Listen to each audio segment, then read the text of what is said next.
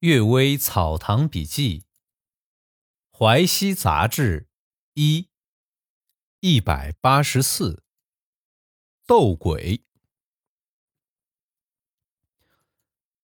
曹木堂宗成说，有一个人赶夜路遇到鬼，就尽力同鬼争斗。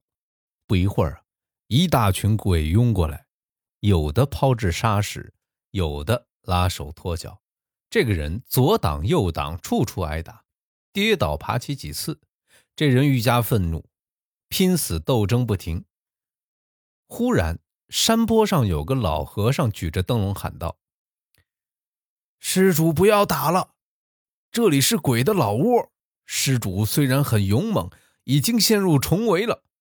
客人和主人形势不同，人数多寡又不对等。”用你一人的勇猛去对付这些鬼的无穷变化，即使有古代勇士梦奔下狱的能力，也没有取胜的希望。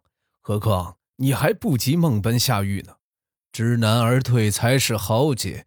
你为什么不暂时忍耐一下，跟老衲去荒凉的寺院住一个晚上呢？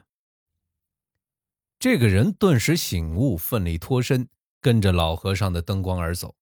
鬼群渐渐落后，老和尚也不知去向。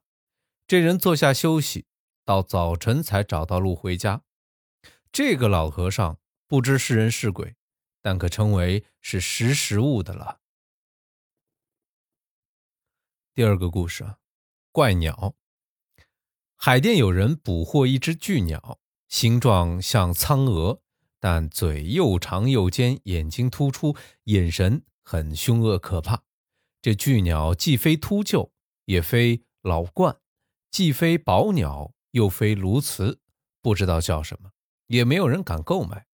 当时啊，金海柱先生刚好在城怀园值班住宿，就买来煮吃，味道不很好。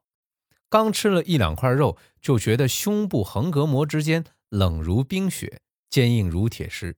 喝酒下去。胸腹之间也没有暖气，于是啊，就生了几天病才痊愈。有人说，张读的《宣誓志》记载，世俗传说人死之后几天，一定有鸟从棺材里飞出，名字叫做沙。有个郑秀才，在西川郊外陪官员打猎，用网捕得一只巨鸟。这巨鸟长着青苍的羽毛，有五尺多高。解开网绳一看。一下子就不见了。当地乡下人说，有个人死了几天，占卜的人讲过，哎，这天杀应当走的。死者的家人等着观看，果然有一只青苍色的巨鸟从棺材里飞出来。还有原画记记载，韦庞在别人家住宿时，设下一只杀鬼，煮熟来时味道十分甘美。先生所食的巨鸟。很可能就是杀鬼变成的，所以阴冷的气节这样厉害。倪于江当时曾一起值班，听到这种议论，就笑着说：“哎，这又是一个钟馗了。”第三个故事，李秀从黄村到丰一门共四十里，此地是泉水流沟的源头，河岔水沟交错如网。雨后积水，泥土污秽，常常妨碍马车通行。有个叫李秀的人，驾着空车从固安回来，途中看见一个呃十五六岁的少年人，清秀苗条，像个漂亮女子，正艰难地在泥路上跋涉，显出很疲倦的样子。这时啊，太阳将要下山，少年看到李秀经过，就露出想搭车的神态，又羞于启齿。李秀为人轻薄。有意挑逗少年说话，请他搭车。少年扭扭捏捏的上了车。路上啊，李秀买水果糕饼给少年吃，少年也不很拒绝。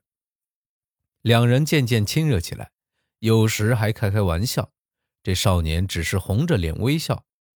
车行几里之后，李秀看到少年的外貌好像老成了，还不在意。又行走了十几里，暮色昏暗。少年的面目好像也渐渐改变。马车快到南院的西门时，少年已经变成阔额高颧、满脸胡子的人了。李秀很惊讶，以为自己眼花，不敢去问那少年。等到了旅店门口下车，少年已经变成一个头发胡须雪白的老头子了。他和李秀握手告别，说：“多少年的爱护，十分感动。只是我已是年老貌衰，今夜啊，不能和您同床睡觉，辜负了你的盛情，真是惭愧啊。”说完，笑了笑走了，始终不知道是什么妖怪。李秀的表弟是我的厨工，曾经亲耳听李秀讲的。李秀后悔年轻时没有规矩，招致了狐鬼的侮辱。今天的《阅微草堂笔记》就为大家读到这里，晚安。